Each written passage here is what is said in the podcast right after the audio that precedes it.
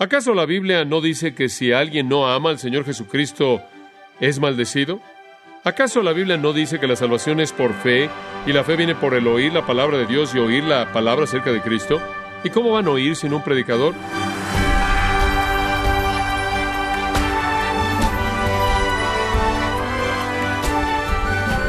El 20 de noviembre de 1820, en medio del Océano Pacífico, una ballena embistió al barco estadounidense Essex, obligando a la tripulación a abandonarlo en un pequeño bote de remos. Aunque parezca increíble, el primer oficial, Owen Chase, y dos de los tripulantes, Thomas Nickerson y Benjamin Lawrence, se mantuvieron con vida durante 89 días hasta que un barco británico lo rescató. Estimado oyente, es difícil imaginar que alguien puede ser rescatado de una situación peor que esta.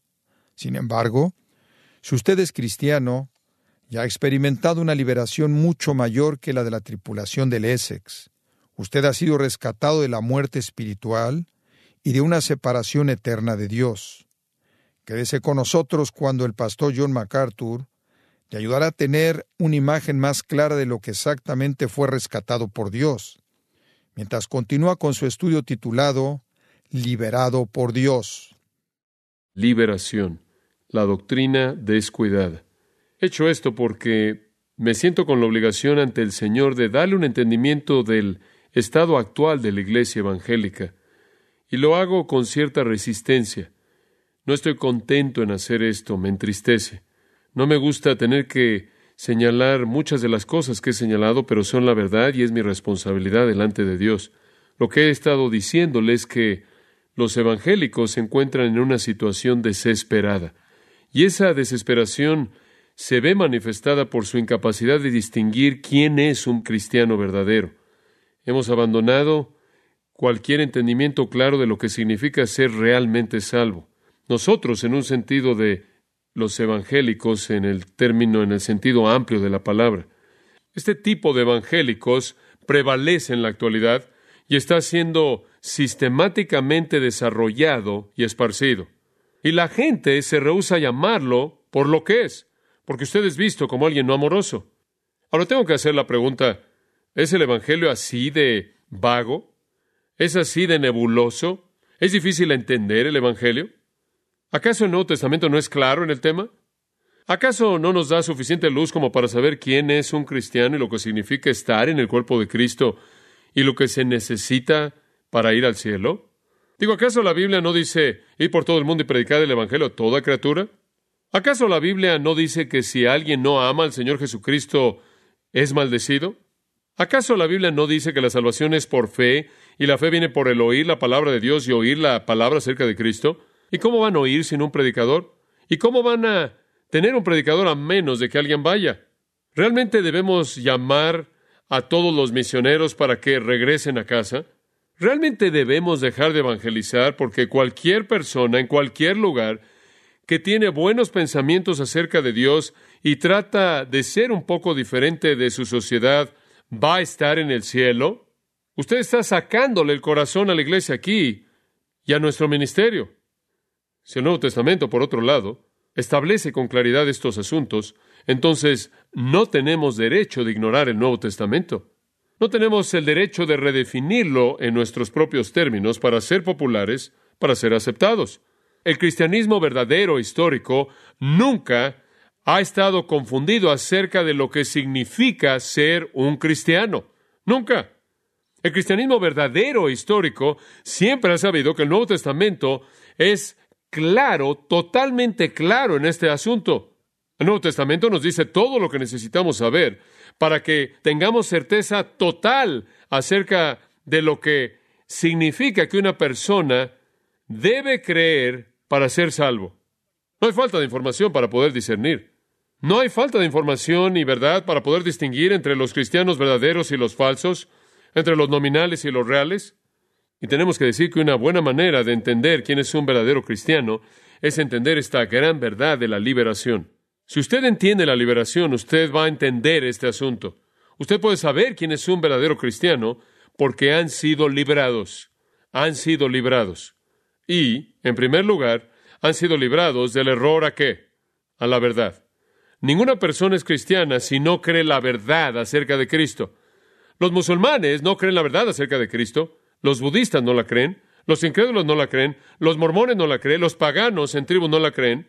Si tienen un corazón que busca a Dios y el Espíritu está motivando su corazón, créame, Dios va a llevarle esa verdad acerca de Cristo a ellos para que puedan creer, pero fuera de eso no hay salvación. En ningún otro hay salvación, ¿no sí? Cualquier persona que es creyente ha llegado a conocer la verdad, a entender la verdad, a creer la verdad, a someterse a la verdad y amar esa verdad y rechazar todo lo demás como medio de salvación. Una cosa puede ser dicha acerca de un cristiano. Él conoce la verdad, él ama la verdad, él adora al Dios de la verdad, exalta al Cristo de la verdad, es morado por el Espíritu de la verdad y obedece la palabra de verdad. La verdad es el corazón y el alma del Evangelio que salva. La transformación comienza con una transformación de las tinieblas a la luz. Tinieblas son una metáfora en Colosenses 1, 12 y 13 para el error, y la luz es la metáfora para la verdad. Tenemos que ir a los rincones del mundo y tenemos que hablarle a la gente de la verdad, la única verdad que salva. Si todas esas personas ya están en el cuerpo de Cristo y ya van al cielo, ¿por qué estamos mandando a todas estas personas millones y millones y millones de dólares para ir a hacer esto que es innecesario? Y pregunta usted, ¿qué salió mal? ¿Qué fue lo que salió mal? ¿Qué fue lo que salió mal en los evangélicos? Le voy a decir lo que está mal. Alguien podrá decir, bueno, es presión sociológica, es presión del mundo. No, no es presión del mundo, no es presión sociológica, no es la cultura la que está haciendo esto. No son los incrédulos los que nos están haciendo esto. No es lo de afuera lo que nos está haciendo esto. El problema es que dentro de los confines del cristianismo hay enseñanza falsa.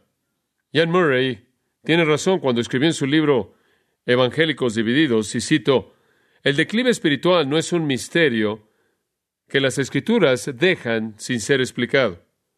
Es el resultado de la presencia de la mentira en donde debería haber verdad. Fin de la cita. Ahí está. El problema es que estamos albergando mentiras. Ese es el problema. Una cosa que usted aprende rápidamente cuando estudia la Biblia es que Dios es un Dios de verdad y Satanás es un mentiroso. Y desde el principio, desde el primer encuentro en el huerto con Eva, Satanás guió a la raza humana entera al pecado mediante mentiras.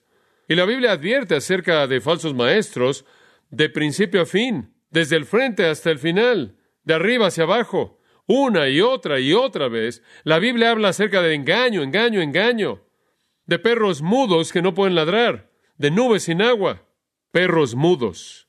Fue la frase de Isaías, Isaías 56, 10. Estas personas vienen, Jeremías 8:11, y dicen paz, paz. Tienen el camino de la paz, el camino de la paz, pero no hay paz. Le ofrecen a usted un camino de paz con Dios, un camino de reconciliación, pero es una mentira, es un engaño. Son los profetas, Jeremías 23 dice que Dios no envió. Ellos van, pero Dios no los envió. Hablan, pero no la palabra de Dios. La enseñanza falsa lleva a la iglesia a la impotencia, a la confusión a la herejía. El gran predicador escocés Horacio Bonar escribió de Satanás y el Evangelio estas palabras, y cito, Él viene como un ángel de luz, para engañar, sin embargo, pretendiendo guiar, a cegar, sin embargo, profesando abrir el ojo, oscurecer y confundir, sin embargo, profesando iluminar y guiar. Él llega a nosotros con palabras amables en sus labios, liberalidad, progreso, cultura, libertad, expansión, elevación, benevolencia. Él busca hacer suyos todos estos, darle al mundo tanto de estos como se ha apropiado para su propósito, tanto como los haga estar contentos sin Dios y sin Cristo y sin el Espíritu Santo. Él se coloca contra Dios y las cosas de Dios en todo sentido. Él puede negar el Evangelio, puede diluir el Evangelio, puede escurecer el Evangelio, puede neutralizar el Evangelio. Él libra una batalla en contra del Dios verdadero, algunas veces de manera abierta, y desafiante y otras veces de manera calmada y amable, haciendo que los hombres crean que Él es el amigo de la verdad. Fin de la cita. Usted puede identificar un verdadero cristiano. Un verdadero cristiano conoce la verdad, entiende la verdad, ama la verdad. Vive para la verdad. Nadie es salvo que no entienda la verdad. Esto es la verdad acerca de quién es Dios. La Trinidad, Santo, el soberano eterno del universo, quién es Cristo, Dios encarnado en carne humana, quien vivió una vida perfecta, murió una muerte sustitutiva, aunque Él fue inocente de cualquier pecado, resucitó al tercer día en una resurrección física, habiendo conquistado la muerte, ascendió al cielo, desde donde Él envió al Espíritu Santo, y Cristo ahora intercede por nosotros y algún día regresará a establecer su gloria eterna y su reino, y creer que la salvación es por gracia únicamente a través de la fe en Jesucristo únicamente, fuera de cualquier obra. No importa si usted está tratando de ser un poco mejor que la gente que lo rodea, esa es la verdad, y fuera de esa verdad nadie es salvo. Y si alguien es cristiano, conoce esa verdad, entiende esa verdad, cree esa verdad y se somete a esa verdad. En segundo lugar, los cristianos no solo han sido librados del error a la verdad, sino del pecado a la justicia. ¿Se acuerdan Romanos 6? Regrese ahí por un momento.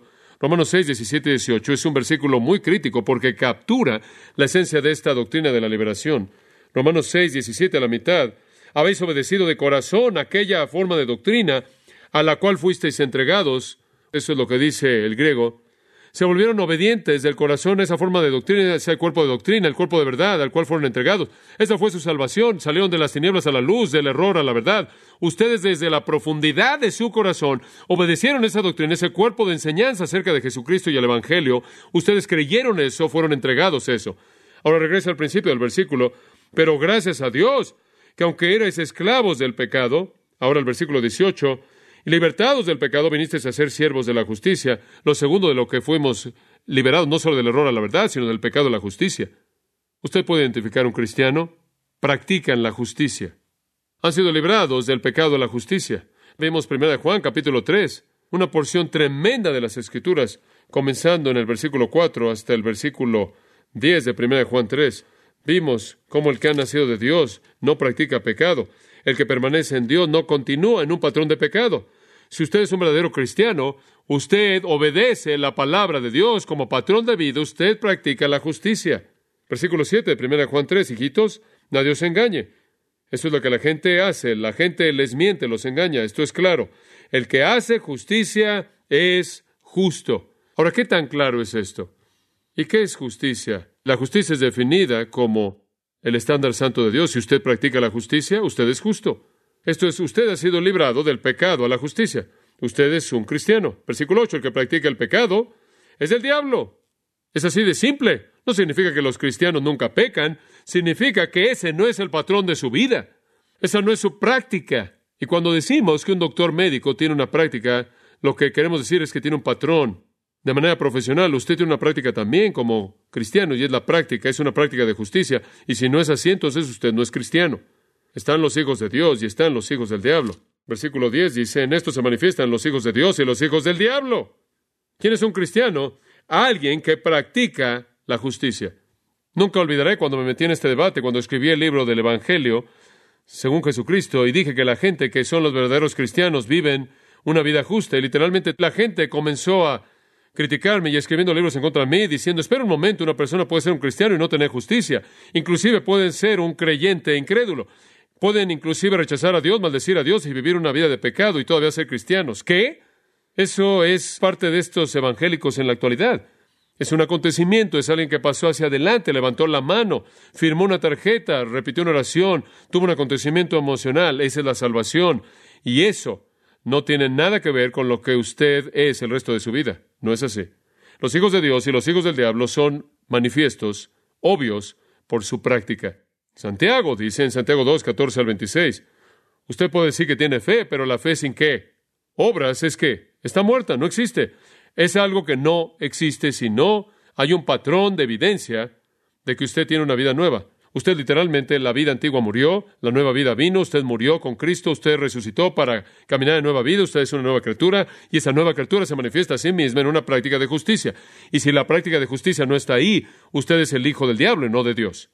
Y una práctica de justicia simplemente significa que usted, desde el corazón, no solo es obediente a la forma de doctrina, sino del corazón usted es obediente a sus estándares justos. De tal manera que los cristianos verdaderos creen lo correcto y se conducen de la manera correcta. Y cuando pecamos, nos causa tristeza porque amamos la justicia.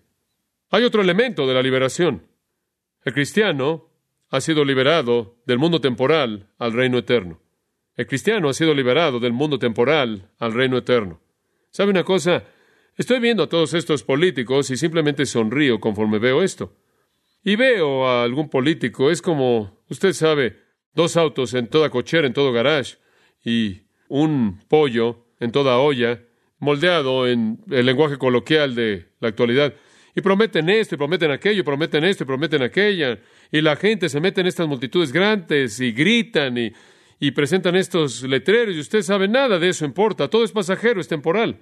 ¿Sabe una cosa? Envía esa carta simplemente para decirle que vote por la persona cuyas convicciones son las más cercanas a aquellas que son bíblicas, porque usted no va a encontrar a nadie que realmente es 100% bíblico. No podrían llegar tan lejos. Sería imposible porque el mundo no les permitiría, pero usted hace lo mejor que puede. Pero sabe una cosa, usted escucha la furia, la pasión con la que estas personas hablan acerca de todo esto. Y simplemente es el mundo. Es simplemente el mundo. Observe Gálatas 1. Todo simplemente se va a quemar. Simplemente es reorganizar las sillas del Titanic.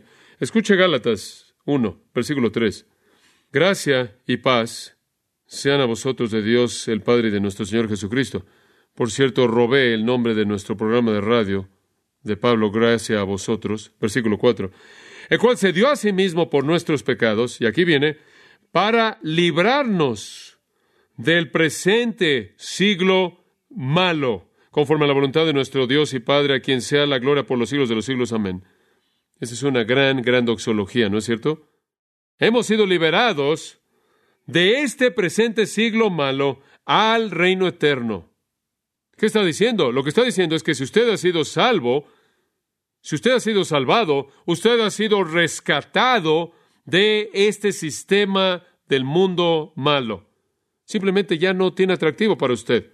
Simplemente ya no le apela a usted. Le digo una cosa, usted necesita salir y votar por aquellos que se aproximan a un estándar justo, porque Dios sería honrado cuando usted hace eso. Pero para nosotros, algunas veces es difícil hacer eso, porque realmente no hay nada en el sistema, en últimas, que nos atrae, que nos motiva. La muerte de Jesús fue para todos los que creen un esfuerzo de rescate.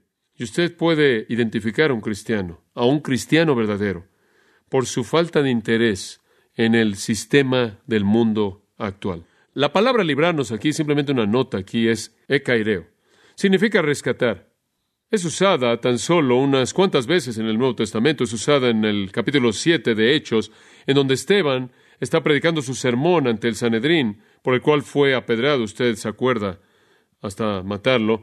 Y él estaba describiendo cómo Dios libró a José y a sus hijos, los hijos de Israel, de la aflicción egipcia. Allá por el versículo 10 de Hechos 7, de nuevo creo que es repetido en el versículo 34. Y es la palabra rescate, liberar, rescatar a los hijos de Israel y a José de la aflicción egipcia. Pedro usó la palabra para describir la liberación que Dios llevó a cabo a favor de él de la prisión en Hechos, capítulo 12, versículo 11, y el comandante romano Claudio Licias lo usó del rescate de Pablo de esa multitud enojada en Jerusalén en Hechos 23, 27. Entonces es una palabra que habla de rescatar a alguien de una situación muy peligrosa. Entonces esas cuatro veces que es usada, es usada en un sentido físico, solo una vez es usada en un sentido metafórico y es aquí, y es usada aquí para referirse a la cruz, la muerte de Cristo, quien se entregó a sí mismo por nuestros pecados, para librarnos del presente siglo malo, peligroso. Es malo porque es caracterizado por la maldad, es dominado por la maldad. La palabra siglo es aión. No se refiere a tiempo, sino que se refiere a un sistema, una era. El presente siglo malo comenzó en la caída y continuará hasta que Jesús regrese y establezca su reino de justicia. Y entre la caída y el establecimiento del reino de Cristo está este presente siglo malo. Es caracterizado por mentiras, es caracterizado por engaño, es caracterizado por los propósitos de Satanás, es caracterizado por lo que es temporal, lo que es para el tiempo únicamente, lo que es físico, lo que es pasajero, lo que en última será destruido. Y el Señor nos rescató de eso. Otra manera de decirlo está ahí en el capítulo 6 de Gálatas. Véalo, 6, versículo 14. Él en cierta manera está aquí hablando de cómo los fariseos se jactaban en sus obras Estaban orgullosos por su justicia personal. Y Pablo no es como los circuncisos que se jactan de su atención minuciosa a la ley Versículo 14 dice, pero lejos esté de mí gloriarme. Yo no me voy a gloriar en, nada en mí, no tengo nada digno en mí. Pero si me glorío, me voy a gloriar en la cruz de nuestro Señor Jesucristo. ¿Y qué es lo que esa cruz logró? ¿Por quién? El mundo me es crucificado a mí y yo al mundo. ¿Qué significa ser crucificado? Estar muerto. Es simplemente una manera dramática de expresar el pensamiento de la muerte. Pablo dice, Jesucristo fue a la cruz y mediante su obra en la cruz, el mundo está muerto para mí y yo estoy muerto al mundo. ¿Qué significa eso? Simplemente significa que el mundo no tiene relación con el creyente y el creyente no tiene una relación real con el mundo. Y lo que queremos decir con mundo aquí no es alimento y sol y simplemente los asuntos normales de la vida que Dios nos ha dado, sino que Él está hablando aquí de ideas, e ideologías y patrones de pensamiento y valores y honores y méritos y logros y todas las cosas para las que vive la gente, los placeres, los tesoros, los honores, los valores, las ideas. Regrese usted a 2 de Corintios 10:5, un pasaje muy importante.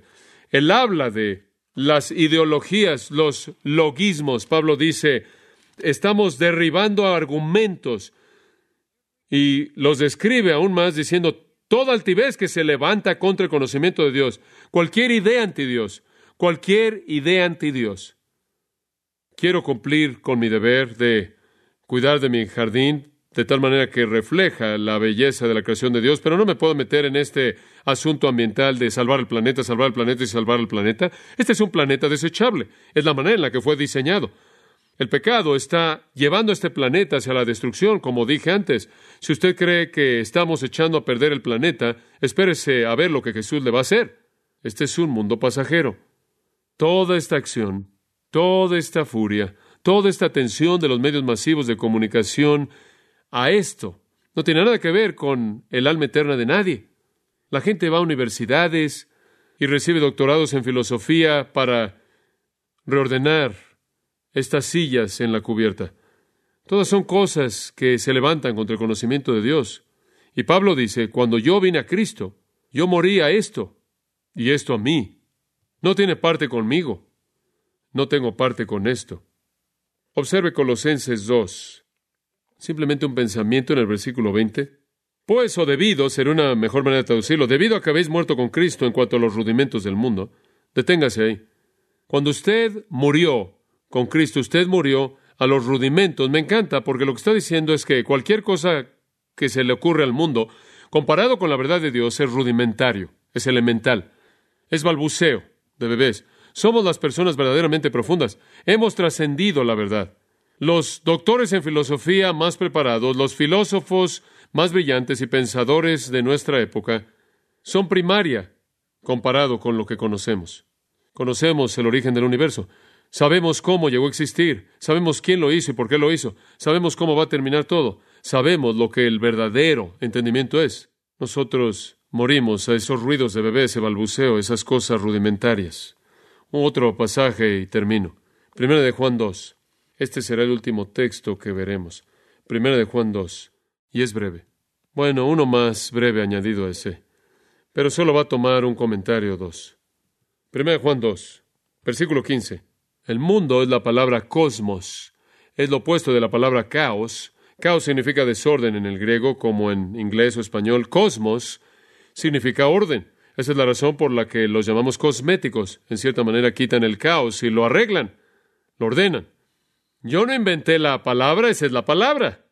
Pero cosmos es el orden.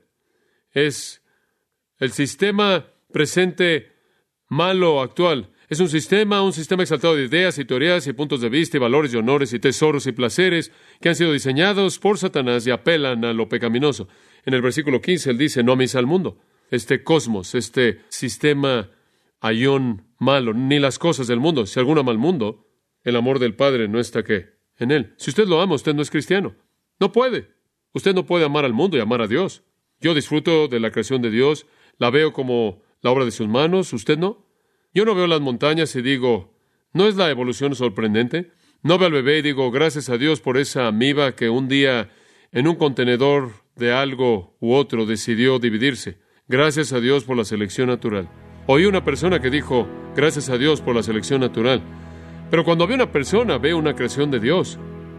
Ve una persona hecha a imagen de Dios. Cuando ve una montaña, veo la obra de Dios y los cielos declaran su gloria, ¿no es cierto? El firmamento muestra la obra de sus manos y yo disfruto el mundo y disfruto lo que Él ha hecho y disfruto los placeres maravillosos, ricos que Él ha colocado en el mundo. Pero todo es Él para mí.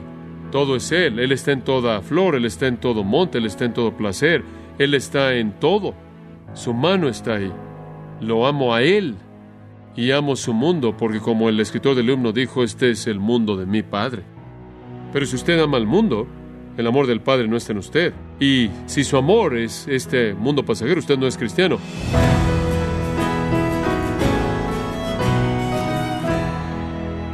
Ha sido el pastor John MacArthur mostrándole cómo Cristo le libera del pecado, del castigo del pecado, del poder del pecado y de la futura presencia del pecado.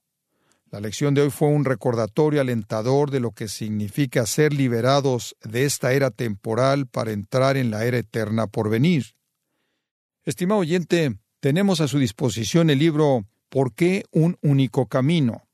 escrito por el pastor John MacArthur, un libro que le mostrará por qué solo hay un camino al cielo y le ayudará a defender ese camino estrecho, con amor, pero sin concesiones. Puede adquirir su copia del libro ¿Por qué un único camino? escrito por John MacArthur en gracia.org o en su librería cristiana más cercana. Quiero recordarle que este mensaje, como otros más que haya escuchado o vaya a escuchar, puede bajarlos directamente y de forma gratuita en gracia.org. Si tiene alguna pregunta o desea conocer más de nuestro ministerio, como son todos los libros del pastor John MacArthur en español, o los sermones en CD, que también usted puede adquirir, escríbanos y por favor mencione la estación de radio por medio de la cual usted nos escucha en gracia a vosotros. Es importante conocer no solo el país y ciudad de donde usted nos escucha, sino también la radio. Para quienes contactan nuestro ministerio por primera vez, pueden solicitar una copia del mensaje de promoción sin costo alguno, un mensaje por oyente únicamente. Si usted vive en los Estados Unidos o Puerto Rico, escríbanos a Gracia Vosotros, P.O. Box 4000 Panorama City, California 91412. O puede escribirnos a través del siguiente correo electrónico radio arroba gracia.org. Bueno, en nombre de John MacArthur y el personal de este organismo, queremos darle las gracias por su tiempo y sintonía y queremos pedirle que no deje de orar por este ministerio como también por la estación de radio por la cual usted nos escucha de lunes a viernes. Este es su amigo Miguel Contreras, invitándola a que sintonice nuestra próxima edición para que juntos continuemos desatando la verdad de Dios un versículo a la vez. No se lo pierda, aquí en Gracia a Vosotros.